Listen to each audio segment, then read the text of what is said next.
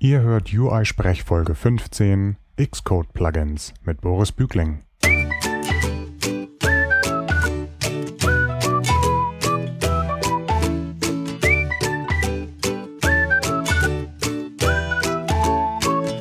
Ein freudiges Hallo zu einer neuen Folge von UI Sprech, dem deutschsprachigen Podcast rund um die iOS-Entwicklung. Ich bin Heiko Behrens und dieses Mal lasse ich mir von Boris Bügling erklären, wie man Xcode mit Hilfe von Plugins besser machen kann. Er stellt zunächst einige Plugins vor, mit denen er seine Xcode-Installation aufgewertet hat. Dann sprechen wir darüber, was Plugins technisch äh, überhaupt sind und äh, wie man selbst welche entwickeln und mit Hilfe von Alcatraz veröffentlichen kann. Zum Ende dieser Folge stellen wir noch ein paar Termine in San Francisco vor, zu denen ihr Boris und mich neben der WWDC auch noch einmal treffen könnt, falls ihr weitere Fragen habt und vielleicht sogar eines der versprochenen Biere einlösen wollt. So, jetzt aber los mit der Folge. Die UI-Conf 2014 ist vorbei und nachdem ich äh, Boris Bügling schon einmal bei den Coco Heads Hamburg gehört hatte, als er über Xcode-Plugins gesprochen hat, konnte ich ihn jetzt, eigentlich konnte er mich jetzt dazu kriegen, dass ich ihn interviewe um über genau dasselbe Thema zu sprechen. Jetzt sitze ich bei ihm hier zu Hause und ähm, das Wohnzimmer ist voll mit DVDs und äh, Spielekonsolen und ähnliches. Total coole Stimmung. Wir haben uns auch jetzt schon irgendwie zwei Stunden festgesabbelt und äh, jetzt haben wir endlich den Aufnahmeknopf gedrückt. Und äh, ja, Boris, erzähl doch mal was über dich, wo wir hier sitzen vielleicht noch und warum man nebenher noch ein bisschen Klickergeräusche hören könnte. Äh, ja, ich bin Boris, äh, iOS-Entwickler bei äh, Contentful hier in Berlin mhm. seit kurzem. Ja, wir sitzen, wie Heiko schon gesagt hat, in meinem Wohnzimmer und das Klackern von der Tastatur kommt von äh, Daniel, der hier neben uns sitzt, Daniel Haidt, der NS London organisiert. Und äh, Sprich mal hier ins Mikro. Guten Tag. okay, äh, jetzt hast du Contentful gesagt. Was macht ihr da? Ich will es an einem Beispiel erläutern. Wenn man eine App macht, Wow. ähm, wo man halt irgendeinen äh, Content drin hat. Wer mal free, gefreelanced hat oder so, der weiß das. Man packt diesen Content in die App mhm. und dann äh, kriegt man andauernd, muss man die App wieder anfassen, weil der Content halt editiert werden muss. Ja. Und auch, man muss erstmal, wie kriege ich den Content überhaupt in die App, wenn sich der ändert, nachdem ich die App geschippt habe und so weiter. Mhm. Okay, lange Rede, kurzer Sinn. Contentful ist im Prinzip ein CMS äh, mit einer API, das unter anderem dieses Problem löst. Ähm, es gibt halt eine Webkomponente, mhm. in der man äh, sein, seine Contentstruktur definiert mhm. und wo die halt Leute bedienen können, die nicht Programmierer sind, also die Kunden oder die Designer oder die Texter oder was auch immer äh, mhm. äh, der App. Und ähm, hinten kommt im Endeffekt JSON raus, beziehungsweise äh, für iOS-Apps haben wir ein SDK und auch für Ruby und JavaScript und ja. Ah, okay. Und äh, du bist jetzt verantwortlich für dieses SDK? Äh, für das iOS SDK. Okay. Und ähm, was hattest du vorher mit iOS gemacht? Wie bist du dazu gekommen? Ich bin dazu gekommen, weil ich das iPhone halt cool fand und dafür entwickeln wollte. Mhm. Und ich habe vorher äh, im Prinzip, ich war bei einer, bei einer Agentur und ich, und ich war dann bei einer anderen Agentur im Endeffekt und habe halt äh, Client-Apps gemacht. Unter anderem äh, habe ich da auch mal in kleinem Rahmen das Contentful-Problem gelöst mit einer Mac-Desktop-App zum Content editieren. Okay, das heißt, du machst Objective-C auch im, im OS X-Bereich und deswegen ja. klappt das ja eigentlich auch ganz gut, dass du dich mit Xcode beschäftigt hast. Ja. Xcode und Xcode Plugins. Ich weiß nicht, ob jeder weiß, was wirklich irgendwie das Xcode über Plugins haben kann. Ähm, kannst du mal irgendwie erzählen, was, wie da so ein Plugin in Xcode aussieht oder was es für Plugins gibt? Xcode selber besteht im Endeffekt aus Plugins. Mhm. Also das, Bein, das eigentliche Binary von Xcode ist eigentlich nur so ein Loader für, für Plugins. Mhm. Im Prinzip. Und was dann halt Leute einfach rausgefunden haben an irgendeiner Stelle, okay, ich kann ja auch meine eigenen Plugins da irgendwie reinschmeißen und irgendwie schafft man es auch, dass Xcode die lädt. Mhm. Und ähm, ja, wir können vielleicht mal ein paar erwähnen, die es einfach gibt. Und zwar, wir schauen mal in meinen Ordner mit Plugins rein. Genau, was hast du denn eigentlich für Plugins äh, da installiert? Es gibt Clang-Format, welches äh, die, die, diese neue Clang-Format äh, Funktionalität von, von Clang halt benutzt. Genau. also was äh, im Endeffekt bedeutet, Code formatieren nach bestimmten äh, Kriterien. Und genau. Clang-Format äh, bindet das quasi als UI ein in Xcode. Während du normalerweise aus der Kommandozeile theoretisch sagen könntest, hier habe ich C-Dateien und die mhm. möchte ich neu strukturieren, sodass es mit der Einrückung passt und Zeilenumbrüchen und Sterne an der richtigen Stelle und so, ähm, kann man jetzt auch dann sagen in Xcode, äh, ich gucke mir den Text gerade an oder sieht komisch aus, dann drücke ich auf den Menüknopf, sage, formatiere mir das und er ruft die Funktionalität auf, bietet sie aber in Xcode an. Genau. Okay. Ähm, das nächste ist Fuzzy Autocomplete. Mhm äh, was im Endeffekt Autocompletion fixt. Äh, wenn ihr euch an die Appcode-Folge erinnert. Appcode hat diese Autocompletion, die halt nicht am Anfang des Methodennamens zum Beispiel beginnt, sondern man Mhm. kann auch was in der Mitte eingeben. Mhm. Und Fuzzy Autocomplete erlaubt das halt in Xcode. Also wenn du schon so anfängst, das C-Lang-Format gibt es natürlich auch in App-Code. Ja, kann ja, selbstverständlich. äh, Und auch nicht nur auf der einen Datei, sondern du kannst sagen, ich selektiere hier drei Zeilen und die formatieren wir mal neu oder den ganzen Ordner oder du kannst auch folgende eine Selection Patterns formatieren mit genau. Klangformat. Und du kannst auch in App-Code sagen, ich höre mal lieber auf jetzt hier. Aber Ja. du kannst auch da ganz eigene Themes dann anlegen und die verwalten und dann Live-Previews dazu sehen. Und alles, was du mit Code Completion machst, genügt dann dem eingestellten Format, was du gerade hast. Genau, also im Prinzip kann man jetzt auch aufhören, die Folge zu hören und einfach Appcode benutzen.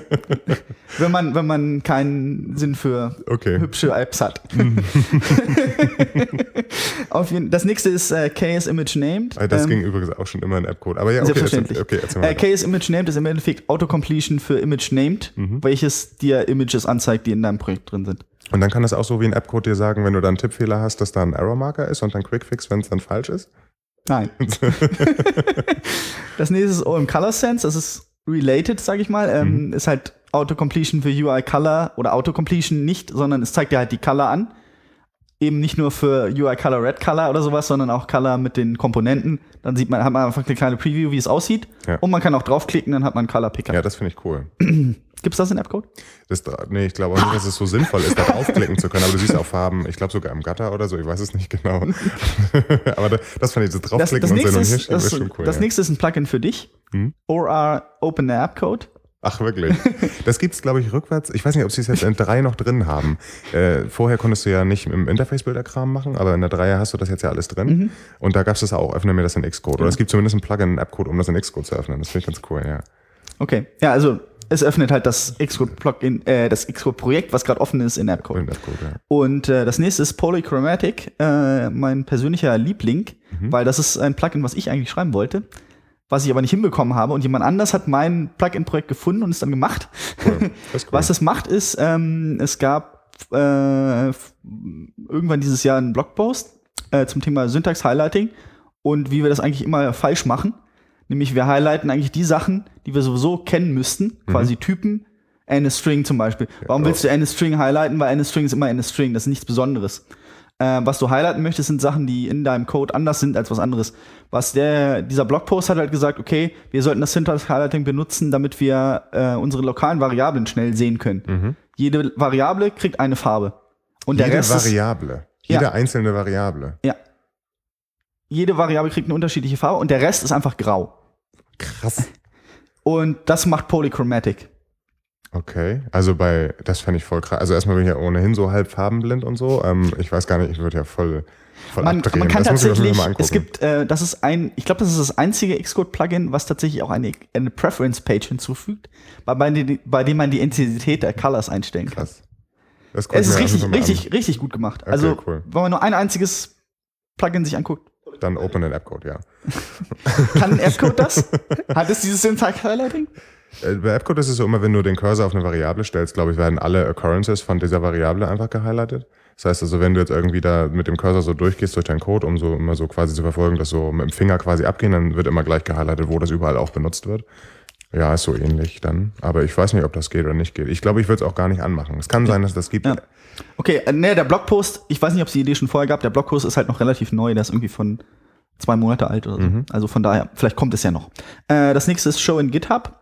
Ähm, das fügt einfach ein Menu-Item hinzu, Mhm. ähm, mit dem man quasi die aktuelle Klasse, äh, die man im Editor geöffnet hat, auf GitHub öffnet. Das ist auch cool. Und äh, auch wenn ich eine Zeile highlighte, oder die Zeile, in der ich bin, die wird halt gehighlightet auf Ja, GitHub. Ja. Ich hatte früher mal genau das anders herumgeschrieben für intern, damals noch für Delphi und ein äh, auf Track basiertes v, äh, SVN-Ding. Da konnte man diese Dinger, die ja, uralt, die Ich habe Sachen. tatsächlich auch mal Delphi gemacht. Ja, cool. Aber in der Schule war das. Oh Mann, der bärtige Heiko hier. Ähm, die, da war das so, wenn du nämlich jetzt irgendwie einen Link von GitHub hast, konntest du den Link in die IDE reinpasten, also in Delphi damals, und dann hat er dir das Ding wieder in Delphi aufgemacht. Moment, du konntest in Delphi GitHub-Links? Nee, SVN. Okay, ah, okay. Genau. Du hast mich gerade verloren. Nee, nee, genau, da gab es ja noch kein GitHub. Deswegen. nee, aber das wäre, also das, was du gerade beschrieben hast, Show in GitHub, nur andersrum wäre Mhm. total geil. Also du kriegst halt irgendwie, siehst dieses Ding äh, in dem Pull-Request und so und dann äh, gehst du rüber nach Xcode und pastest den Link rein, dann macht er das da wieder auf. Das stimmt. Das ist eine super Idee. Super, also Hörer, wenn ihr euch mal damit beschäftigen wollt, dann könnt ihr doch mal das Plugin entwickeln. Ja. Äh, das nächste ist VV Documenter Xcode, was im Endeffekt Dokumentation vereinfacht. Wenn man halt äh, drei Slashes eingibt, mhm. kriegt man quasi so ein Template für, mhm. die, für die Dokumentation, für ja, die Methode, cool. was in AppCode natürlich sowieso geht. Ja, ja. das muss man, glaube ich, gar nicht mehr sagen. Genau. Aber es ist sehr nützlich, um seinen Code halt zu kommentieren und ja. auch die richtigen, zum Beispiel die richtigen variablen Namen zu verwenden. Ja, und, und dann so. auch wieder so, wenn du das halt ein Mismatch hast, dass er dir das anzeigt und so, ne? Äh, selbstverständlich nicht. Ja. Äh, tatsächlich ist, äh, macht es manchmal das Syntax-Highlighting irgendwie kaputt und dann ist tatsächlich ähm, nichts mehr gehighlightet. Mhm. Xcode Colors äh, habe ich hier noch. Ich weiß nicht mal mehr, was das macht. Ach was. Man kann dann auf einmal, äh, das ist tatsächlich das kompliziert zu nutzende Plugin, weil man muss wirklich seinen Code Ach, anpassen. Stimmt, genau, du hast die Log-Statements irgendwie so genau. angereichert. Du kannst in die Log-Statements quasi Farben reinmachen. Genau, ja, ja. Das ist ja ganz cool eigentlich. Ja, das ist eigentlich ganz cool. Das letzte, ähm, das ist auch super, weil wahrscheinlich ist es in App-Code sowieso so, weil es eigentlich auch so sein sollte. Wenn man äh, Command links drückt mhm. in einer Zeile, mhm. wo möchte man dann normalerweise landen? ja, weiß nicht, ähm, es gibt ja so Sachen wie Wortweise, also Camel Case mäßig. Du willst irgendwie zum nächsten logischen Ding oder du willst ganz am Anfang, je nachdem. Aber was wäre der ganz am Anfang? Ist der Anfang für dich der wirkliche also, Anfang? Oder der Anfang, des oder der Anfang dessen, wo was passiert? Das kommt darauf an, wie Leute so arbeiten. Ne? Aber also meistens. Meistens wirst du an den Text anfangen. Genau. Ja, ja, ja. Und wie macht das Xcode? Falsch. Ja, ich weiß wie macht das Appcode? Ich weiß, wahrscheinlich auch falsch. Okay. Egal. Ähm, Wer es zum Beispiel richtig macht, ist Sublime Text. Mhm. Ähm, und ich verwende das manchmal. Und seitdem ich das verwende, nervt mich, hat mich das immer genervt, dass es in Xcode nicht so ist. Mhm. Und Xcode Beginning Offline macht genau das. Okay. Lass mich das mal kurz checken. Ja, AppCode macht das so, dass du, wenn du Command links drückst, an Anfang des ersten Zeichens springst. Selbstverständlich. Selbstverständlich. Okay. Wahrscheinlich ist aber eine der 5000 Optionen, die du umkonfigurieren Wahrscheinlich. kannst. Wahrscheinlich. Äh, aber das ist zumindest so, wie es jetzt bei das mir heißt, ist. Das heißt, ähm, gibt es schon in GitHub in AppCode? Ich, genau, ich wollte gerade zusammenfassen. Eigentlich das Einzige, was man äh, braucht, bräuchte, wenn man in, wenn man in App-Code wäre, ist Polychromatic. Ja. Dann könnte man ja mal so ein Polychromatic bauen, aber das, ich weiß jetzt gar nicht so. Also im Grunde genommen, alle die Funktionalität, die du sagst, ist genauso auch in App-Code da oder eben äh, genau. besser. Aber das ist eigentlich genau, ähm, du hattest ja die Folge mit Chris aufgenommen ja. und Chris hatte ja gesagt, er möchte eigentlich, er möchte ja eigentlich App-Code nicht verwenden, ja. sondern er möchte, dass Xcode wie App-Code ist. Ja. Das heißt, wir sprechen, diese Folge ist eigentlich einfach nur für Chris. Na gut, das Refactoring gibt es nicht. Das ist tatsächlich was, das es nicht gibt. Ja, man könnte aber jetzt ein Refactoring-Plugin machen im Grunde. Das könnte man machen, ja. Also ich meine, äh, Appcode, äh, die JetBrain-Jungs, die die App-Code machen, haben ja für ähm, Visual Studio, der Microsoft IDE, genau das gemacht. Die haben ein Plugin für Visual Studio ausgebracht, das heißt ReSharper. Und da hast du dieses gesamte geile Tooling in Visual Studio. Die, also im Grunde genommen hätte Appcode auch ein Plugin für Xcode machen können. Oder Plugins, mehrere. Mehrere Plugins, ja. aber ich glaube, ich würde so viel Geld dafür bezahlen. okay, also wir fassen nochmal zusammen. Ähm, wir haben jetzt Plugins, die kommen aus der Community und die machen Xcode besser. Okay, ja. das, und man kann die Dinger irgendwie installieren und dann hat man irgendwie neue Funktionalität und darum, das sind eigentlich Plugins und das ist irgendwie ganz cool. Ja. Äh, du hast jetzt ein paar genannt, es gibt aber bestimmt noch ganz viele andere Plugins, die man irgendwie da so gibt ganz, und ganz man viel. kann sie die auch selber schreiben, haben wir gerade schon angedeutet. Genau. Okay, das ist also grundsätzlich das, worum es geht. Ja. Okay, cool. Ähm, jetzt so Plugin, einfach nochmal um das abzugrenzen, man kann in Xcode ja auch andere Sachen reinmachen. Man kann zum Beispiel sagen, in einer Bildphase kann man ein Skript noch ausführen und so. Darum geht's nicht, sondern es geht darum, wie, wie sich Xcode beim, beim genau. so. Ja, genau. Ich würde sagen, es ist, na gut, es gibt auch Plugins, die, also Klangformat zum Beispiel, das fügt ja was hinzu, was Xcode noch nicht hat. Ja. Das könnte auch, das könnte ja auch eine Bildphase sein, ja. tatsächlich. Ja. Ähm, aber also, wo Plugins halt wirklich interessant werden, ist, wenn man halt ändern möchte, wie Xcode sich verhält. Zum Beispiel Beginning of Line. Ja. Das kann man nicht mit dem Bildskript machen. Nee, na klar. Okay, aber genau, genau. darum geht es. Also wie, wie sich Xcode grundsätzlich verhält. Und sicherlich könnte man auch sagen, so ein Plugin machen, das immer beim Kompilieren etwas tut. Genau. Aber ähm, es geht einfach äh, ja, um wie, genau. wie das Programm, dass sich das verändert. Genau. Und das andere ist halt, Sachen in der Xcode UI hinzufügen. Zum Beispiel schon in GitHub ändert nicht das Verhalten von GitHub, äh, von Xcode, sondern fügt einfach eine, einen Button ein ja, ja, in Xcode. Genau, genau. Okay. Jetzt hattest du gesagt, so ähm, Xcode ist ja ähm, einfach eine Sammlung von Plugins, aber auf der anderen Seite, das haben wir noch gar nicht so richtig erwähnt, auch das klingt jetzt ja einfach zu cool, um wahr zu sein. Dieser ganze Mechanismus, der ist nicht dokumentiert, nicht offiziell unterstützt und man muss richtig viel so schwarze Magie anwenden, um das überhaupt hinzukriegen. Jetzt stelle ich mir die Frage. Tatsächlich muss man es nicht, weil es ein Xcode Plugin Template gibt. Okay, da würde ich später nochmal gerne okay, zu kommen. Gut. Aber ähm, was du ein bisschen hier so erzählt hast, was man da so machen muss, ich glaube, dass da, uh, da drehen sich so einige Leute auch ganz schön um. So.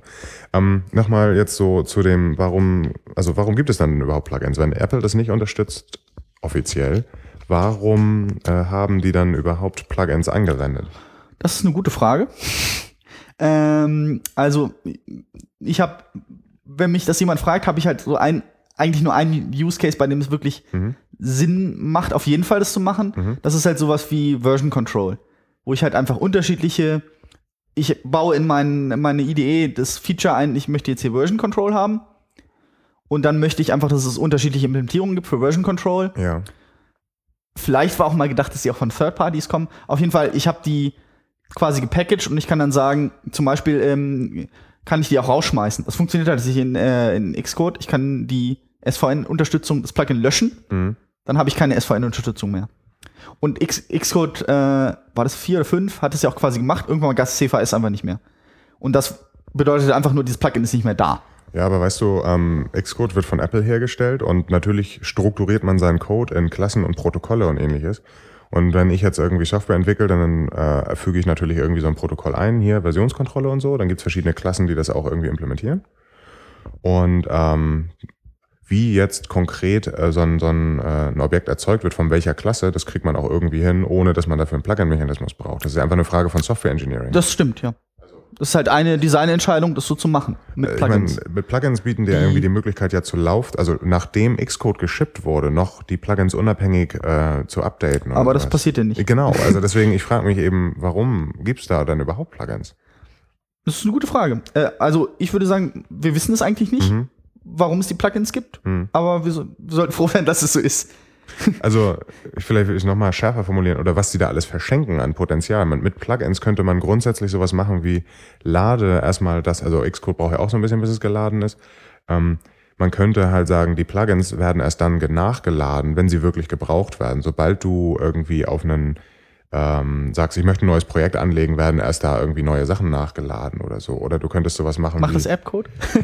Lädt es seine Plugins erst, wenn es sie braucht? Ja, das weiß ich nicht so genau, aber Eclipse macht es. Aber nein, kann eigentlich nicht sein. So lange wie App-Code zum Starten braucht, das, das muss alles sein. Ja, wahrscheinlich, ich habe es mir ehrlich noch nicht angeguckt. Wahrscheinlich sind das einfach ganz viele XML-Dateien und die müssen erstmal ganz viel geladen werden oder so. Also äh, ist, grundsätzlich würde die Möglichkeit bestehen. Und, und eben, aber das ist zum Beispiel etwas, was JetBrains macht, die machen halt Produktvarianten. Also dieser ganze Plugin-Mechanismus, das ist alles ja von diesem Idea-Kern. Und die haben halt unterschiedliche Ausprägungen von der IDE. Und wenn du wirklich alles laden würdest, dann bräuchtest du ja nicht nur drei Minuten, wie jetzt zum bis App-Code geladen ist, du bräuchtest auch drei Laptops an RAM, damit das überhaupt geladen ja, das stimmt.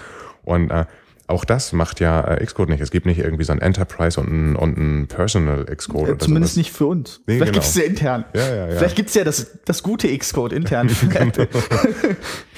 nee, und äh, okay, also das frage ich mich halt. Okay, ja. du weißt es auch nicht. Ich weiß, ich weiß es, auch nicht. Vielleicht nicht. werden wir es mal rausfinden. Okay, aber eine Sache finde ich noch total geil. Also mhm. wenn wir jetzt irgendwie sagen, es gibt diese ganzen Plugins und so, es gibt ja dann auch äh, etwas, damit das in Xcode richtig komfortabel zu benutzen ist genau. alles.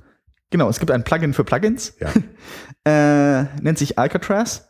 Ähm, was es tut, ist, es fügt im, im, Prinzip für den User sich bald eine neue, eine neue Option ein mhm. in dem Menü. Mhm. Die nennt sich Package Manager. Mhm. Und wenn ich die öffne, äh, habe ich ein Fenster, in dem ich äh, alle Plugins sehe, oder was heißt alle, alle, die sich bei Alcatraz registriert haben, kommen wir später noch dazu. Eine Liste von Plugins, die ich einfach installieren kann durch einen Mausklick. Genau. Und das finde ich halt total. Und äh, zusätzlich auch noch, äh, was man ja auch noch machen kann, was auch nicht, ist das eigentlich dokumentiert? Also es gibt ja noch Color Themes und äh, File Templates in Xcode. Mhm. Die kannst du auch über ähm, Alcatraz installieren. Mhm. Ähm, die sind aber auch eigentlich nicht dokumentiert, oder? Ist das was, was ist das ein Feature? Kann man die nicht exportieren und importieren zumindest? Ich weiß, weiß es nicht. nicht. Ich benutze okay, ja Xcode Egal, so. auf jeden Fall, die kann man halt auch, natürlich nicht. die kann man halt auch darüber installieren. Also ähm, unter anderem, äh, wollen wir jetzt dazu kommen? Ja. Ich wollte jetzt nur noch mal sicherstellen, du benutzt Xcode, oder? Ja. Okay. Also es ist jetzt nicht so, weil du immer sagst, äh, es hört sich so an wie, ja, ja, brauchen wir alles nicht, weil Xcode ja eh keiner benutzt oder so. Aber du benutzt Xcode. Ja, selbstverständlich. Okay, gut, alles klar. Nee, wollte ich nur sagen. Das, das, das okay. ja, ähm, es gibt ein, ein äh, Template für Xcode-Plugins, was man auch über Alcatraz dann installieren kann, mhm. was einem im Endeffekt so das Grundgerüst gibt ähm, für ein Plugin, das einfach, es fügt ein Menu-Item, glaube ich, hinzu, was einfach eine Messagebox öffnet. Mhm. Und ähm, dies, das Plugin ähm, ist auch so gebaut, das Template ist so gebaut, dass das Projekt, was da rauskommt, das Plugin, äh, wenn ich das baue, dann landet es gleich im richtigen Ordner, Mhm. sodass ich dann einfach Xcode quitte, start, neu starte und das ist mein Plugin geladen. Okay, äh, da waren jetzt ganz viele Sachen drin. Lass uns das mal nochmal von neu.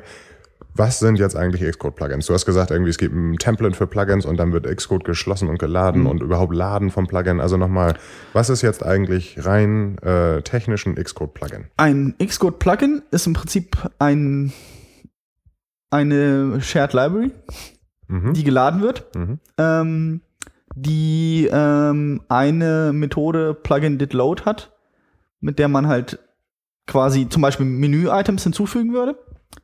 Und im Endeffekt ist dann ein Xcode-Plugin ein Bundle, ähm, was in einem bestimmten Ordner liegt. Mhm. Alle Sachen, die in diesem Ordner liegen, werden von Xcode geladen beim Mhm. Start. Und äh, für jedes dieser Plugins wird eben das Plugin did load ausgeführt. Mhm.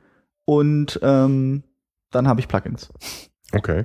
Nochmal Shared Libraries für alle, die die iOS machen, wo es ja nur Static Libraries gibt. Ähm, das ist einfach nur die Möglichkeit, Objective-C-Code als fertig zu kompilieren und irgendwem zu geben. Und der hat auch ein fertiges Programm und dann könnte der halt sagen, ich lade jetzt zur Laufzeit, wenn ich auf den Button drücke, diese Shared Library und führe da draus Code aus. Genau. genau. Tatsächlich ist es auch, wenn man Alcatraz benutzt, muss man nicht neu starten. Der Mhm. macht das, der lädt tatsächlich das Plugin, äh, installiert es und lädt es zur Laufzeit dann Ah, ist in, cool. die, in die ID. Das ist cool. Okay, so und jetzt, ähm, das entwickelt man natürlich, wenn du sagst äh, Bundle und Methode und so, das entwickelt man ganz normal in Objective-C. Genau. Und du hattest jetzt gerade gesagt, es gibt ein Template dafür. Das heißt, wenn ich damit Alcatraz das Template installiert habe, klicke ich einfach auf neues Projekt. Hier, ich will ein Xcode-Plugin äh, äh, Plugin haben. Äh, genau, also OS 10 Application Plugin und dann gibt es Xcode 5 Plugin. Und dann entwickle ich in Objective-C für OS X quasi äh, ganz normal Code und, und am Ende ähm, würde das in Xcode drin sein. Aber du hast ja gesagt, es wird dieser eine Ordner äh, nur beim Starten einmal gescannt. Genau. Ähm, dann, und das, und das ist dann auch dasselbe Xcode, das ich zum benutze, um das Plugin zu entwickeln. Standardmäßig schon. Ähm, was zum Beispiel viele iOS-Entwickler oder generell Entwickler werden, halt, werden halt die meiste Zeit zwei Xcode-Versionen installiert haben.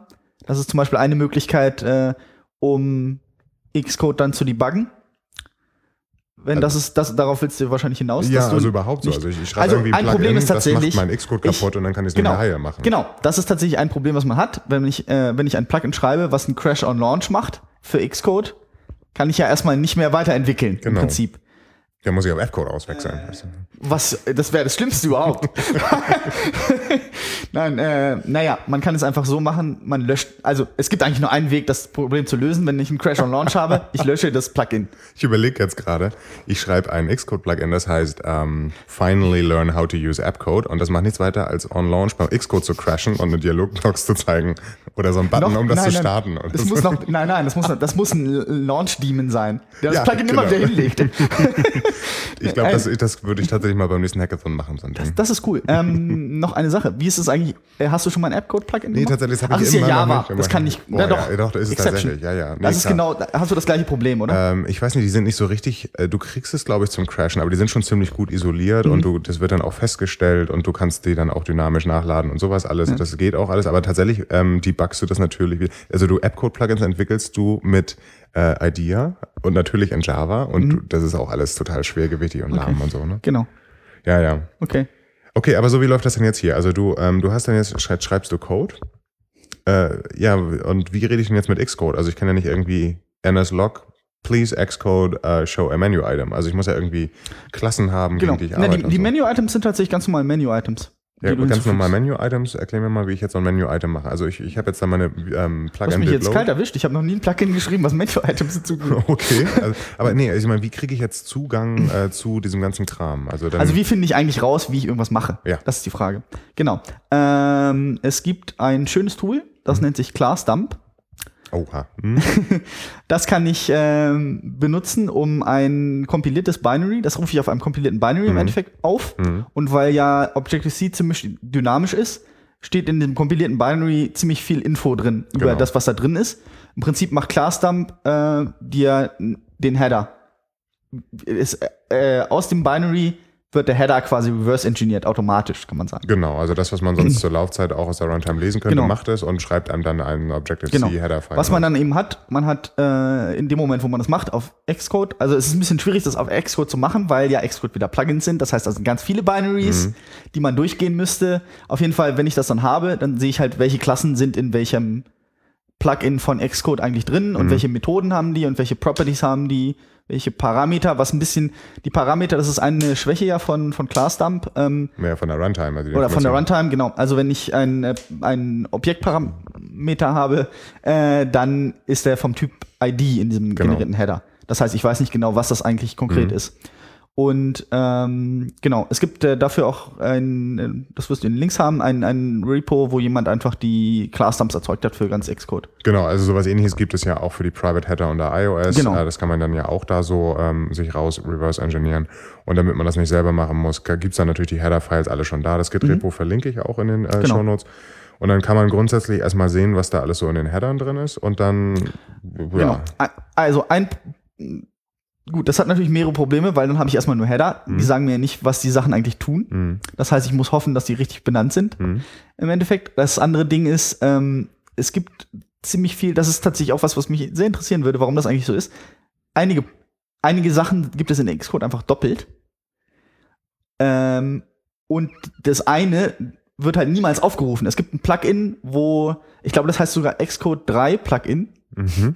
In dem einige Sachen definiert sind, die auch noch mal ähm, in anderen, also es gibt zum Beispiel IDE Foundation, ist quasi so ein, da sind halt so die Foundation von Xcode drin, zum Beispiel ähm, sowas wie ein Methodenobjekt gibt es dann, Okay. welches dann Infos über Methoden enthält für den Indexer und so weiter. Okay, das ist also du hast auch so einen Zugang zu dem AST und sowas alles. Äh, also ich habe mir bisher nur den Indexer angeschaut, wo ich in dem Moment sehen konnte, okay, welche Art von Symbol ist halt was. Das habe ich tatsächlich versucht für dieses Polychromatic Plugin. Mhm. Ich habe an der Stelle aufgehört, als ich rausgefunden habe, der Index enthält keine Infos über lokale Variablen, weil Xcode selber Ja. das ja nicht braucht. Das wird wahrscheinlich auch irgendwo sein, aber an der Stelle, wo ich halt gesucht habe, war das nicht. Okay. Und dann habe ich aufgegeben. Okay. Egal, auf jeden Fall, es gibt halt diese ähnliche Klassen mit anderen Namen und anderen Properties, auch in diesem Xcode 3 Plugin, und das wird halt niemals geladen.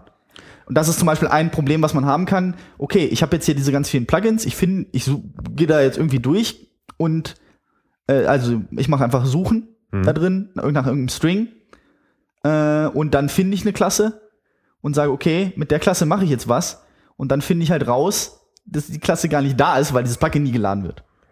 Weil es Ja. irgendwie wahrscheinlich deprecated Kram ist, den sie noch mitliefern. Vielleicht verwenden sie noch irgendeine Kleinigkeit in diesem Plugin oder sonst was. Ich weiß nicht genau, warum es so ist, aber es kann dir halt passieren, dass du sagst, okay, jetzt habe ich das gefunden, was mich interessiert, aber es bringt mir nichts, weil es nie geladen wird.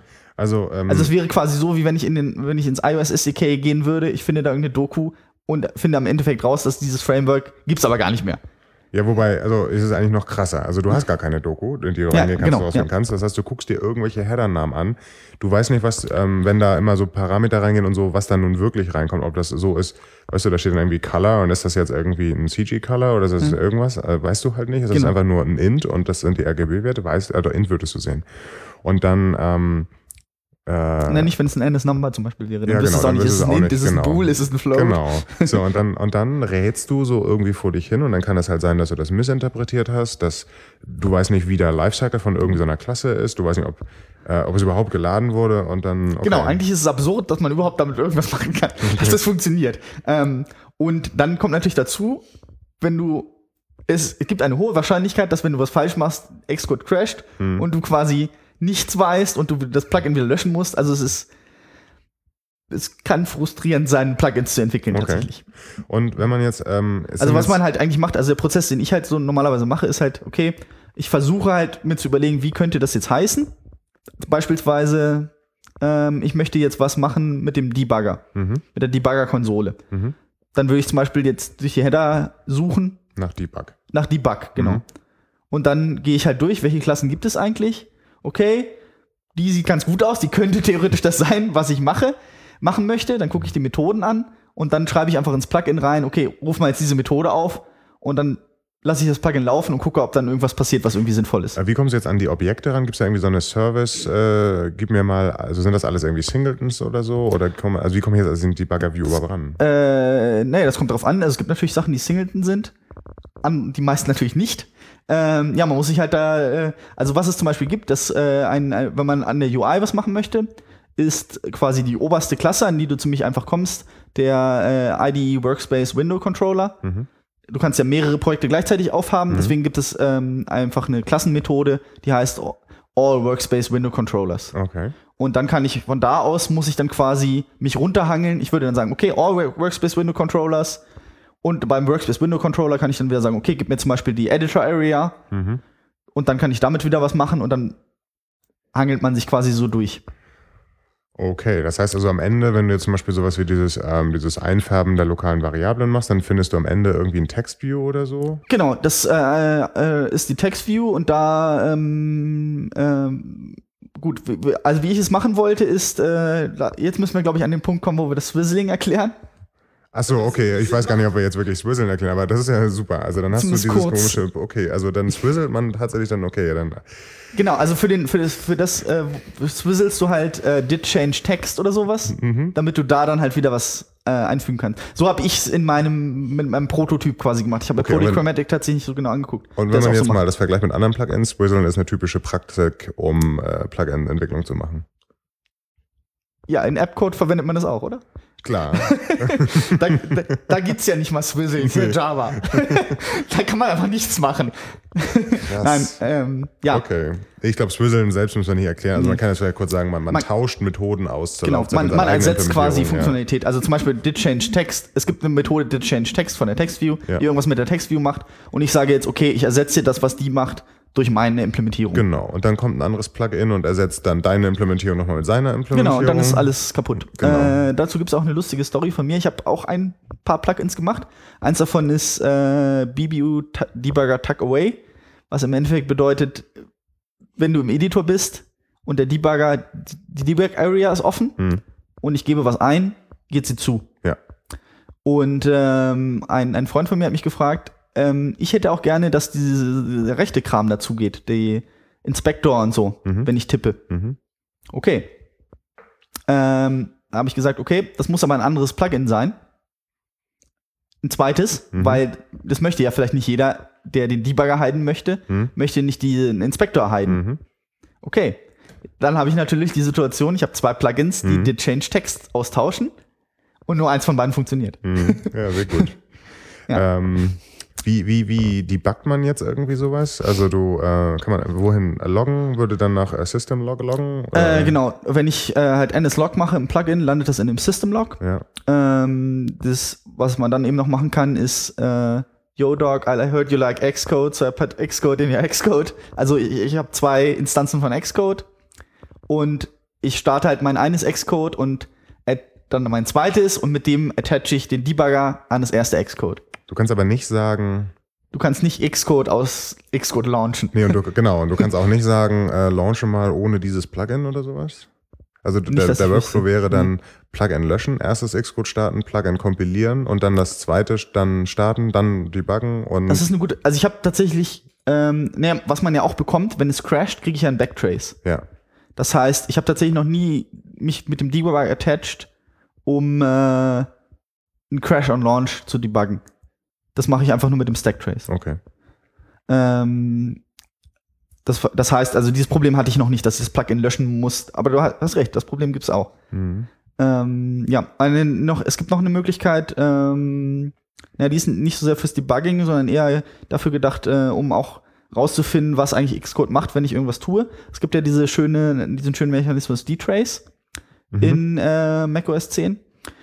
Der Das ist quasi eine Folge für sich, aber ja. ja, Nee, was aber man, ja, was man ja. damit für Xcode machen kann, ist ähm, ein, eine Funktion von, Funktionalität von D-Trace ist, zeig äh, an, welche äh, Methoden quasi aufgerufen werden, Mhm. beziehungsweise welche Selectors halt äh, aufgerufen werden und loggt das einfach auf der Konsole. Was man jetzt also machen kann, ist, und das kann man auch filtern, dann nach Klassen und genau, so weiter. Und vor allem auch was, erstmal nach Prozess. Genau. Und was man dann auch machen könnte, ist dann zum Beispiel, ich sage, ähm, ich habe jetzt diese, äh, zum Beispiel für unser äh, Beispiel mit dem, mit dem Heiden des, äh, des Debuggers. Ja. Ich sage, ich möchte jetzt alle Methodenaufrufe sehen von der Klasse ID Editor Area Mhm. und dann tue ich einfach was in der UI Mhm. und gucke, welche Methoden dann aufgerufen werden auf dieser Klasse ID Editor Area und finde damit raus, welche Methode eigentlich was tut. Das heißt also, du würdest mit D-Trace äh, erstmal starten und dann klickst du auf den Button Heiden, um zu gucken, was er eigentlich selbst aufgerufen hatte, um das zu machen? An, an der? Stelle äh, hätte ich es jetzt dafür verwendet, um rauszufinden, was passiert äh, eigentlich, wenn ich was drücke. Was Ach nicht so. so viel Sinn macht, weil es eine NS-Text-View ist. Ja, okay. Aber es hätte ja sein können, dass es noch irgendwas Spezielles gibt Okay. oder sonst was, ja. Ja, okay. Also das, ähm, dann kann man immerhin relativ gut von draußen reingucken, ohne Genau. das jetzt irgendwie noch mit dem Debugger irgendwie attachen zu müssen. Genau, das hat auch den Vorteil, dass ich zum Beispiel auch, wenn ich tatsächlich einfach absolut nicht gut, na gut, das hilft nicht in den, naja, ich sehe auch, wenn ich, ich kann ja auch einfach alles loggen Mhm. und ich könnte dann zum Beispiel auch erstmal rausfinden, was ist überhaupt diese Klasse, die dieses, äh, diesen Teil von Xcode implementiert. Ja. Ja, okay. Ja. So, und dann am Ende, wenn man dann sein Plugin irgendwie so hinbekommen hat, dass es so mittelmäßig läuft, dann muss man das äh, zu, oder dann würdest du, kann man natürlich sagen, okay, hier ist ein GitHub-Repo, die Leute bauen sich das selbst, als wenn du es selber entwickelst und das dann Mhm. Das war tatsächlich kopieren. der Weg, wie es vor zwei Jahren oder so lief Ja. halt. Und jetzt hatten wir ja schon gesagt, Alcatraz. Das heißt, wie würde man das jetzt distribuieren, wenn man äh, fertig ist? Also man macht tatsächlich einfach auch nur ein GitHub-Repo. Okay. Ähm, und dann gibt es ein weiteres GitHub-Repo, das nennt sich Alcatraz Packages, Mhm. was im Endeffekt eine Datei enthält. Die nennt sich packages.json. Und da steht halt drin, äh, im Endeffekt, ein, es ist ein, ein Array von, äh, von Dictionaries. Und dann gibt es halt ein Dictionary, das äh, Parameter hat wie Name. Mhm. Und ja, die wichtigsten sind halt, wäre halt in dem Name, Beschreibung, GitHub URL. Das wäre quasi das we- wenigste, was du brauchst. Okay. Das äh, würde dann quasi sagen, okay, das ist der Name und die Beschreibung, die ich in der UI sehe. Mhm. Und in dem Moment, wo ich klicke in Alcatraz auf Install, wird das Repo, was ich verlinkt habe, geklont und gebildet. Aus Xcode heraus, wenn du Ja. in, in der IDE sagst, äh, gib mir mal alle Plugins, jetzt ist unser neues Plugin da drin, da drückst du dann drauf, dann würde er unter der Haube äh, ein Klon passieren Mhm. und äh, alles neu gebaut werden, dann in den Ordner reinkopieren und du hattest dann gesagt, sogar automatisch dann das äh, geladen Genau, es wird geladen. In den Ordner reinkopieren ist ja Teil von dem Plugin-Template, Plugin, ach so, dass das genau. einfach das richtige Target Okay. ist. Von daher, also es, im Endeffekt wird Git aufgerufen und dann wird Xcode-Bild aufgerufen. Ja. Das heißt, das Plugin muss auch ganz speziell einer Struktur genügen. Es muss baubar sein mit nur Xcode-Bild. Das ist tatsächlich was, auf was ich mal reingefallen bin. Ich wollte, habe nämlich einfach CocoaPods verwendet in dem Plugin. Mhm. Ah, und habe dann festgestellt, okay, das geht gar nicht, weil er einfach CocoaPods nicht aufruft. Also er macht kein Pod install. Es geht, wenn ich das Pod Mhm. Einchecken. Pods einchecke, wenn ich das aber nicht mache, Ja. dann geht es einfach nicht. mhm. Aber ist ja auch gut zu wissen, dass du grundsätzlich auch CocoaPods benutzen kannst, was ja auch an sich keine Überraschung ist. Ja. Äh, okay. Äh, wie ist denn das eigentlich so mit, mit ähm, ich mache nicht so viel OS X und dynamische ähm, äh, dann auch nichts, wenn du jetzt irgendwie so Namespace Polluting, also du, du führst neue Klassen ein äh, und insbesondere wenn du CocoaPods einbindest, sind dann da Duplikate im Speicher? Duplikate von. Nee, du was? hast irgendwie eine Klasse wie AF Network irgendetwas und dann äh, macht ein anderer das auch. Ja, dann hast du, wenn beide Plugins geladen werden, äh, wird das crashen, denke ich. Ich habe jetzt noch kein AF-Network Ja, okay, nee, aber, nein, aber Prinzipiell schon. Vielleicht ist das der Grund, warum tatsächlich. Nee, es gibt ja auch keine Git-Library. das verstehe ich gerade überhaupt Ja, nicht. ich glaube, wir überspringen das einfach. Das Okay, versteht niemand. Okay, ähm, aber äh, da muss man also auch nochmal aufpassen, dass also erstmal laufen alle Plugins im selben Prozess und es Ja. gibt auch irgendwie keine Isolation und nichts für Namensraum und gar nichts. Also Nein, es ist halt Objective-C. ja, ja, okay. Okay, also wir haben jetzt schon ganz viel darüber gesprochen, wie du das auch alles entwickelt hast. Ähm, eigentlich wollte ich, das hatte ich mir vorher überlegt, wir reden mal ganz abstrakt drüber und dann mal ganz konkret, aber da waren ja schon ziemlich viele konkrete Ja. Sachen. Eine Sache ähm, war mir noch jetzt irgendwie äh, einge, eingefallen und die hattest du auch erwähnt bei deinem Vortrag, diese UUID, die man da irgendwie hat. Und zwar muss man sich, also erstmal von der Motivation, ich habe halt gehört ähm, bei der letzten äh, WWDC, als es dann hieß, so ja, Xcode 5 und dann installieren die Leute das und das sind ja dann so diese, diese Leute, die total ähm, immer alles Neues ausprobieren wollen und die starten das und Xcode crasht. Genau. Das habe ich gehört. Und Genau, die Story ist im Endeffekt, ähm, Xcode 4 nach 5 hat ähm, äh, Xcode 4 war, hat Garbage Collection verwendet, hm, Xcode 5 nicht. klar. Und das heißt, also es gab davor eben schon Plugins, unter anderem auch Alcatraz in der frühen Version quasi. Und ich glaube, es ist halt kurz, also zumindest ich habe relativ kurz vor der äh, 2013 WWDC davon erfahren. Mhm. und auch so, also ich glaube, da ist es populär geworden, das erste Mal so ein bisschen Alcatraz, dass es existiert. Ich weiß gar nicht genau, wann es rausgekommen ist. Egal, viele Leute kamen halt zur WWDC mit ihrem Rechner, auf dem Alcatraz installiert war, Mhm. welches natürlich Garbage Collection verwendet hat, war Xcode 4, haben dann Xcode 5 runtergeladen, gestartet, Crash on Launch, weil Alcatraz Garbage Collection noch hatte. Ja. Genau. Und ähm, ja, wir haben ja, haben wir eigentlich schon, ja, wir haben gesagt, dass es keine Public API gibt, klar. Genau. Ähm, was dann eben passiert ist, ist nicht, eine Option wäre gewesen, ähm, also dieser Ordner, in dem die Plugins landen, der hat ja nichts mit Xcodes eig eigentlicher Funktionalität zu tun. Apple könnte jetzt sagen, okay, diesen Ordner gibt's einfach nicht mehr. Ja, man Weil- könnte halt pro äh, IDE einen Ordner machen. Oder Nee, so. also dieser Ordner, das ist nicht der Ordner, der den Xcode verwendet für die internen Plugins. Die sind ja im Application Bundle. Ja, ja, es müsste diesen Ordner ja gar nicht geben, aus dem er dynamisch Plugins sich überhaupt holt. Ach, der müsste ist es, bei Default ja leer. Ja, der ja, existiert ja, ja, ja, nicht mal. ja, ja. Das heißt, es, sie haben ja, sie haben ja schon explizit das Feature eingebaut, im Home Directory eigene Plugins zu hinterlegen. Wahrscheinlich, damit sie selber entwickeln können oder was Mhm. auch immer. Aber egal, sie hätten ja auch sagen können, okay, in der Ver Version von Xcode, die im App Store landet, gibt es diesen Ordner einfach nicht mehr. Ja. Das wäre eine Lösung gewesen, Ja. mit der das Problem auf alle Zeiten vorbei gewesen wäre, weil du hättest das einfach nicht mehr so machen können. Nicht so einfach, wahrscheinlich, du könntest dann natürlich wieder die Plugins ins Application Bundle kopieren, la la la, ist ja nicht Code Sign, äh, was auch immer. Was sie tatsächlich dann gemacht haben, ist, ähm, sie haben einen ähm, Mechanismus eingebaut, um damit ein Plugin quasi sagt, ich bin kompatibel mit einer bestimmten Xcode-Version. Und zwar, ähm, was ich an- einfach machen könnte, ich könnte sagen, ähm, also die Plugins haben auch eine info.plist. Ja. Ähm, und da hätte ich ja reinschreiben können, okay, dieses Plugin ist für Xcode 5.0. Ja. Das hätte natürlich das Problem, dass ich einfach reinschreiben könnte, dieses Plugin ist für Xcode Version 20. Und dann wäre jedes, also bis Xcode Version 20 kompatibel. Und dann äh, wäre ich quasi wieder beim, beim Start gelandet. Naja, dann ist es aber auch schon die. Äh, Also da- ich dann könnte ist halt die- Verursacher, ja, dann Was? ist ja eh doof. Dann hat ja eh der Entwickler schon Mist gemacht. Ne? Ja, Also- aber, naja, gut. Also, Apple wollte halt irgendwas machen, damit der Entwickler nicht so einfach. Ja. Ich, ich sollte, ähm, die, der Mechanismus, den sie jetzt nu- benutzen, äh, erlaubt es nicht, die nächste Version quasi zu raten. Ja. Jede äh, Xcode Minor Version kriegt eine UUID Mhm. und in der info.plist von dem Plugin äh, ist einfach ein Array von UUIDs, mit Die der dieses. Plugin kompatibel ist. Dadurch ist gewährleistet, dass da du die UUID vorher nicht kennst, Genau. musst du als Plugin-Entwickler ähm, mal Xcode auch wirklich mal ausführen Genau. und auch mal gucken und dadurch stellst du dann sicher, dass auch noch läuft. Genau, du musst es halt einmal wenigstens testen, Mhm. im Endeffekt. Ja.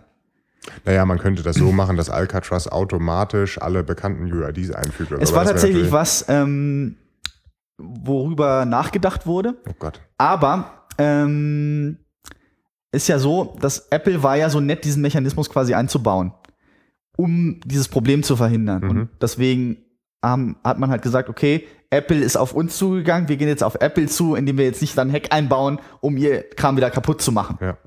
Ja, Weil eigentlich macht es ja auch total Sinn, Das dieser Mechanismus. Sinn, ja. Ja. Ich weiß nicht, ob das mit den UIDs, damit man zukünftige Versionen noch nicht announced im Grunde genommen, ob das so wirklich sinnvoll ist. Aber ähm, ja. Ja, finde ich an sich, finde ich an sich. Genau, ist äh, eigentlich gut. cool. Und. Ähm, ein, ein Problem, was man ja sich jetzt denken könnte, okay, ich installiere mir jetzt diese Plugins und morgen gibt es eine neue Xcode-Version und oder es gibt eine neue WWDC, da kommt Mhm. jetzt Xcode 6 raus Mhm. und das ist jetzt ein Binary. Es ist, basiert gar nicht mehr auf Plugins. Es gibt einfach keine Plugins mehr. Mhm. Ähm, also dieser, diese Sache, dass sie sich Arbeit gemacht haben, um Third-Party-Plugins ein bisschen zu supporten, zeigt, dass sie sie nicht total hassen, sage ich mal. Würde Genau, ich jetzt also es sagen. Wird, genau, es, Wird, es wird so ein bisschen das angedeutet. ist die Interpretation quasi. Genau, davon. das ist also sie in Zukunft dann das äh, auch weiter unterstützen wollen. Denn das ist ja ein in die Zukunft gerichtetes Feature. Ja, so ein bisschen. Also sie, es ist halt immer noch nichts dokumentiert, Mhm. aber sie sagen, okay, wir sehen, Leute machen das, wir wollen da jetzt keine, nicht wirklich Arbeit reinstecken, aber wir finden es okay, dass ihr das macht. Wir wollen es, wir wollen es zumindest nicht total verhindern Mhm. und äh, wir finden es ein bisschen gut irgendwie. Ja. Wie auch immer, ja. Ja. Also nochmal, also das Problem tritt ja nicht nur auf, wenn du mal von Garbage Collection auf Arc wechselst und, oder wieder zurück oder so, sondern eigentlich ja immer, wenn Ja, irgendwelche klar, Klassen ständig. sich verändert haben.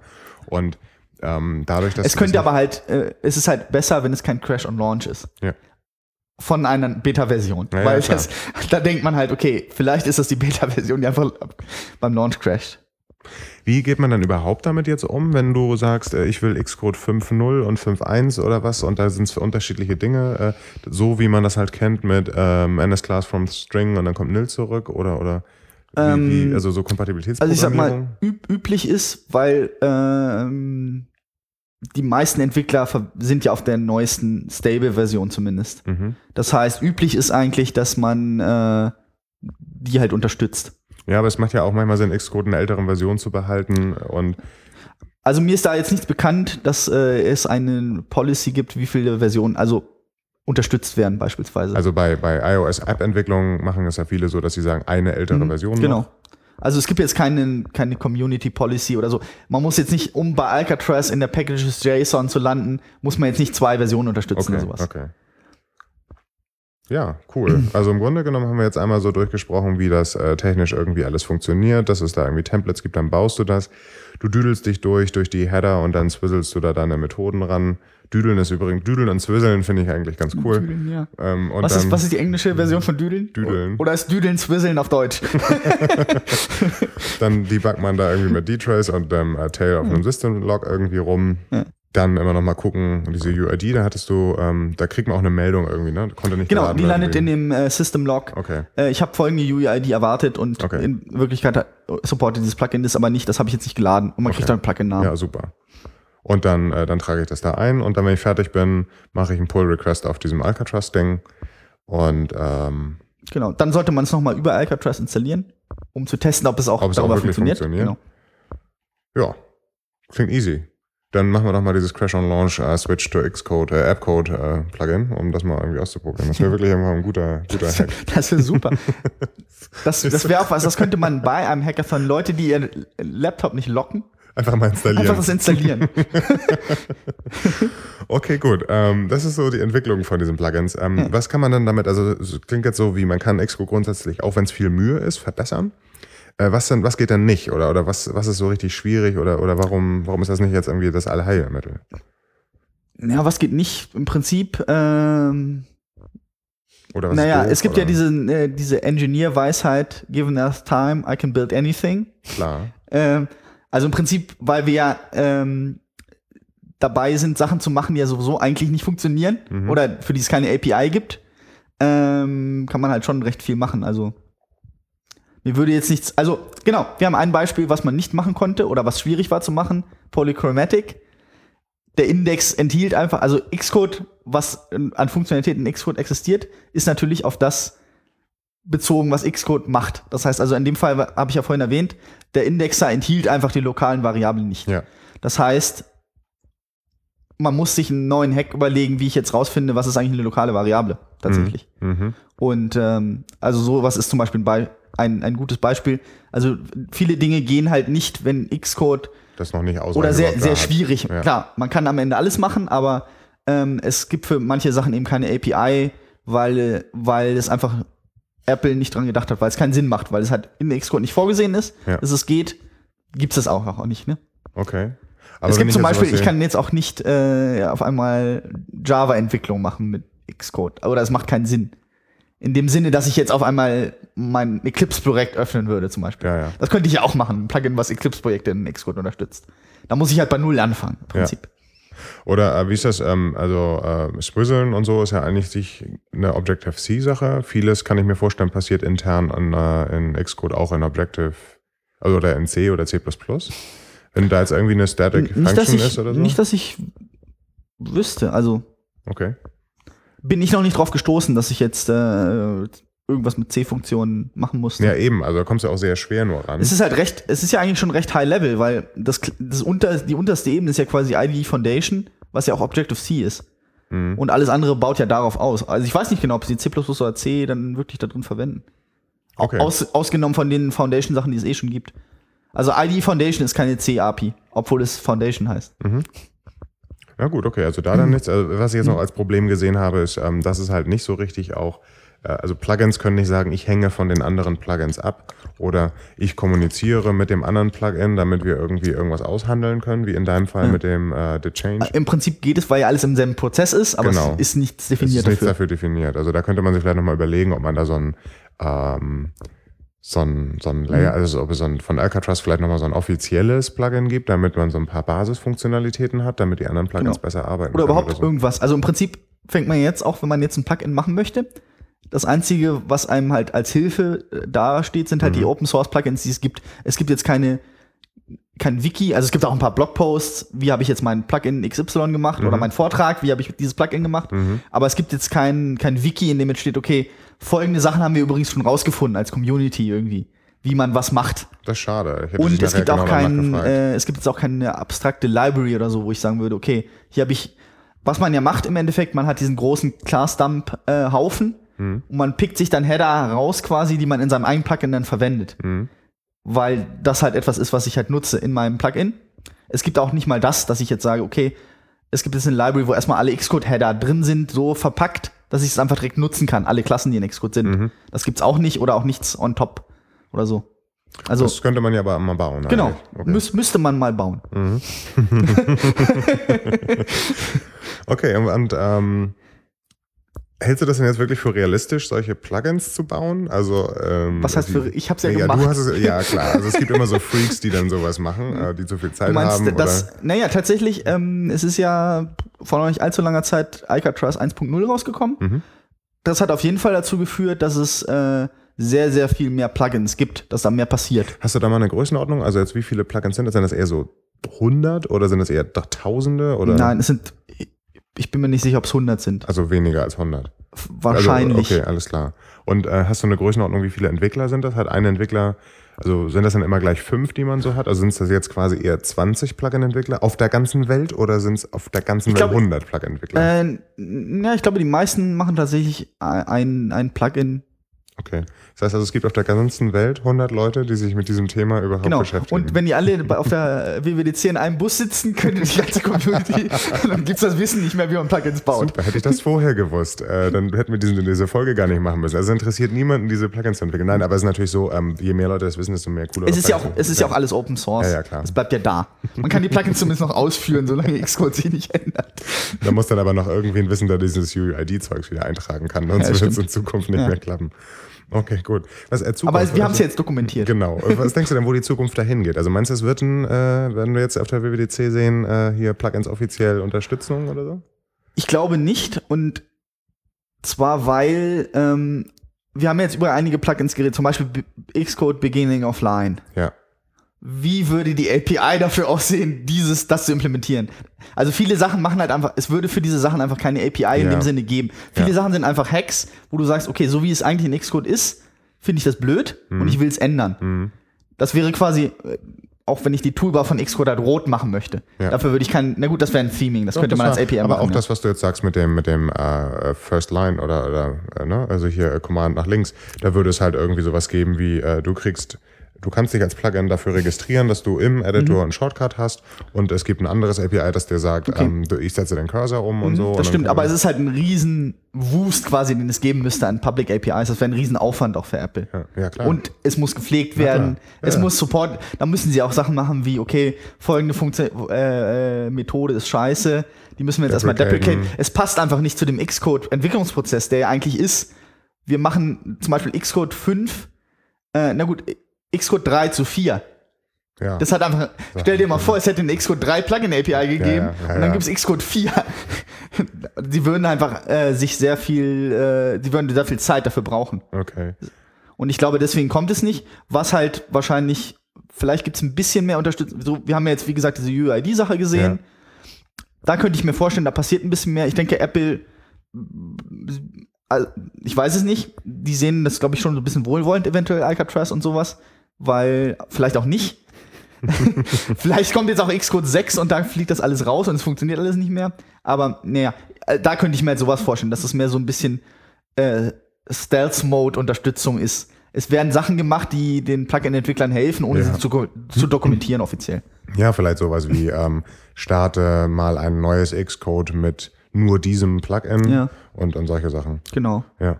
Irgendwie sowas. Also das kann ich mir vorstellen, aber offizielle Plugin-API halte ich für ausgeschlossen. Okay, und die Community, wie entwickelt die sich weiter? Ähm, ja, wie gesagt, sie wächst ein bisschen, Ja. seit es Alcatraz 1.0 gibt. Ähm, was demnächst mal passieren soll, ist ein Alcatraz-Blog, dass da so mal Plugins vorgestellt werden Mhm. oder wie developt man eigentlich was? Das ist dann wo? Alcatraz? Äh, Alcatraz.io, ja, Mhm. genau. Was wir noch gar nicht gesagt haben, wie kriegt man eigentlich Alcatraz? Das steht bestimmt, wenn man Genau. googelt, Alcatraz. Äh, Alcatraz.io, das ist einfach Curl, irgendwas äh, gepiped durch Shell, so ähnlich wie äh, Homebrew. Ah ja. Ach, da, da gibt man dann, äh, also mit den Plugins gibt man quasi alles, man weiß nicht, was es ist und es kontrolliert Xcode und mit diesem Ding dann gibt man Root-Rechte auf das Shell-Ding, was man runterlädt von Alcatraz. Äh, nee. Root-Rechte brauchst du nicht. Okay, es reichen Das User-Rechte. ist ja super. Hm. Weil Alcatraz landet ja auch einfach in diesem Ordner Stimmt, mit ja, den ja, im Plugins. Home, ja. Genau. Nee, aber ich das glaube, man kann es auch okay. manuell installieren. Ja, glaub, du das kannst ja auch in äh. Alcatraz klonen und, äh, und Ja. einfach bilden, lokal. Ja. Das kannst du auch machen. Aber das Einfachste ist halt Alcatraz.io und dieses, das Kommando ausführen. Ja.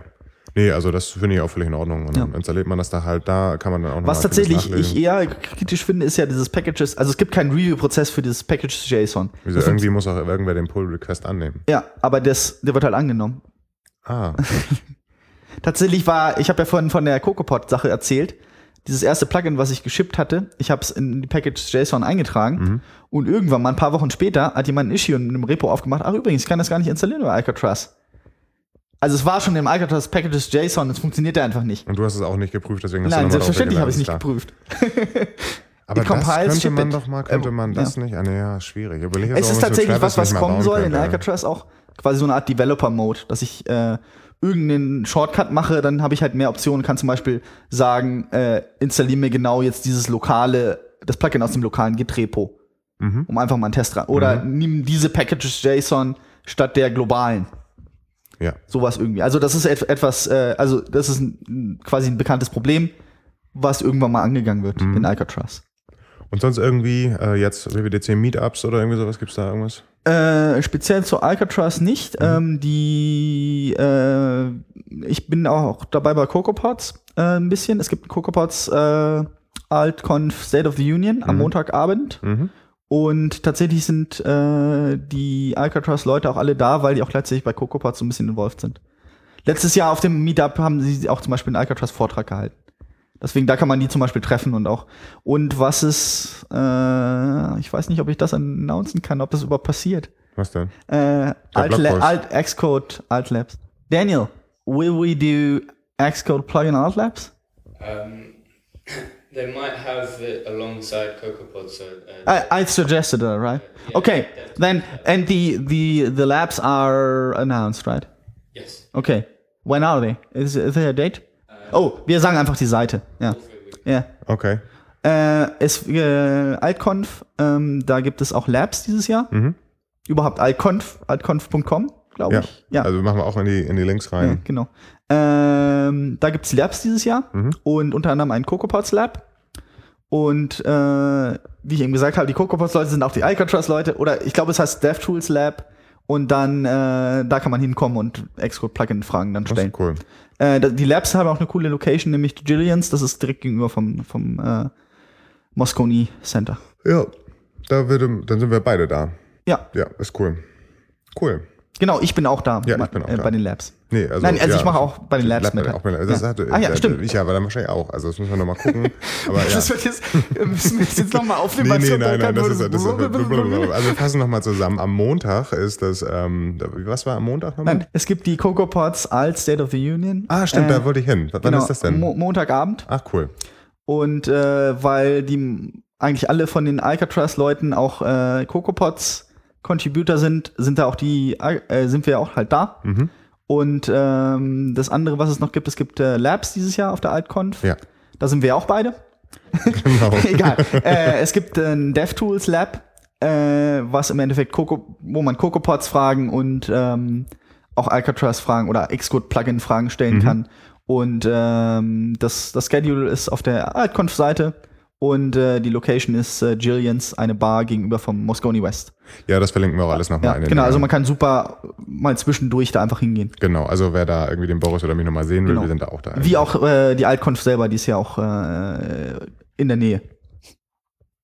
Klingt erstmal alles ganz gut. Ich glaube, das ist, wenn du jetzt schon sagst, die Community, die riesengroße Community, ähm, äh, wenn man da jetzt noch irgendwie wen treffen will, können wir die da treffen. Ähm, weitere Infos, du hast ja auch mal irgendwie drüber geschrieben, also wenn man jetzt bei äh, bückling.com slash xcode hingeht, verlinke ich natürlich auch, dann Genau. hast du da nochmal was zusammengestellt. Es gibt die Slides von meinem Cocoheads-Vortrag. Ja, Äh, ach ja, und ich halte auch einen Vortrag auf der AltConf über Xcode-Plugins. mhm. Äh, da kann man auch hingehen. der ist dann aber auf Englisch. Äh, Ja, gut, wenn man in San Francisco ist, da sprechen die meisten Menschen in San Francisco sprechen Englisch. Das ist äh, die, es, äh, ja. ja. Okay, äh, gibt sonst, hast du das schon gesagt, es gibt irgendwie kein so richtiges Wiki, wo man alles nein, zusammengetragen aber ist? ich würde mich freuen, wenn es jemand startet. ja, das wie immer, ne? Toll, Äh, wenn. es jemand starten möchte, kommt doch bitte zur Altconf und ihr bekommt ein Bier ausgegeben von mir Wahnsinn. dafür. Und wenn man ein Buch schreibt drüber, auch zwei. äh, na, dafür kriegt man Geld. Wird man stimmt, reich. Genau, wenn man reich man wird. reich. Bücher schreiben wird man reich. Genau, habe ich vergessen. Okay, gut. Äh, Gibt es sonst irgendwas, wo kann ich noch mehr Informationen finden? Also Alcatraz.io und so, das verlinke ich auch nochmal alles. Ähm, das war's, oder? Ich denke schon. Alcatraz.io, wie gesagt, wenn das Blog da auch passiert, wird so der Anlaufpunkt dann Ja, werden, hoffentlich. Vielleicht gibt's ja auch Alcatraz.io slash wiki, wenn es jemand macht. Okay, dann würde ich sagen, sind wir eigentlich durch mit dem Ja. Plugin entwickeln. Wir haben festgestellt, wir brauchen ein paar Plugins. Ich habe jetzt vergessen, was da, da gab es so eins, was wir wirklich haben wollten und eins, was ich mal machen wollte mit dem Crash on Start. Genau, es gibt auch eins, was ich noch nicht gesagt habe. Das ist das wichtigste Plugin überhaupt, äh, was ich geschrieben habe. Nämlich, es gibt ja diesen Issue Navigator, Mhm. Nixcode, Mhm. Der einfach kaputt ist, weil er einfach nur zwei Zeilen anzeigt von den Issues. Und es gibt ja auch keine vernünftige Möglichkeit, das komplett anzuzeigen. Man kann den total breit ziehen doch da irgendwie. Ja, das ist total super. Diese, dafür haben wir doch alle diese, diese Thunderbolt-Displays, dass man so super breit Genau. ziehen kann. Das ist auf jeden Fall, es ist ja total absurd. Ja. Es ist seit Xcode 4 einfach kaputt. Ja. Und ähm, ja, ich habe einfach ein Plugin geschrieben, was die einzelnen äh, Einträge einfach so hoch macht, wie sie sein sollen, damit ich den Stark. ganzen Text sehe. Wahnsinn. Das ist doch eigentlich auch mal total geil, wenn man Radar feilt, dass man gleich dazu dann ein Xcode-Plugin mitfeilt und sagt, guck mal, so ist es Äh, fertig. X Radars gegen Xcode fein, das sind für mich die unnötigsten Radars. Weil da, dadurch, dass es dieses Problem gibt, wenn es eine neue Xcode-Version gibt, starten sie so ein bisschen vom Genau. Scratch. Genau. Dann sind quasi Radars auch vergessen, an dem, spätestens dann. Okay, sind wir durch mit dem eigentlichen Thema? Ja.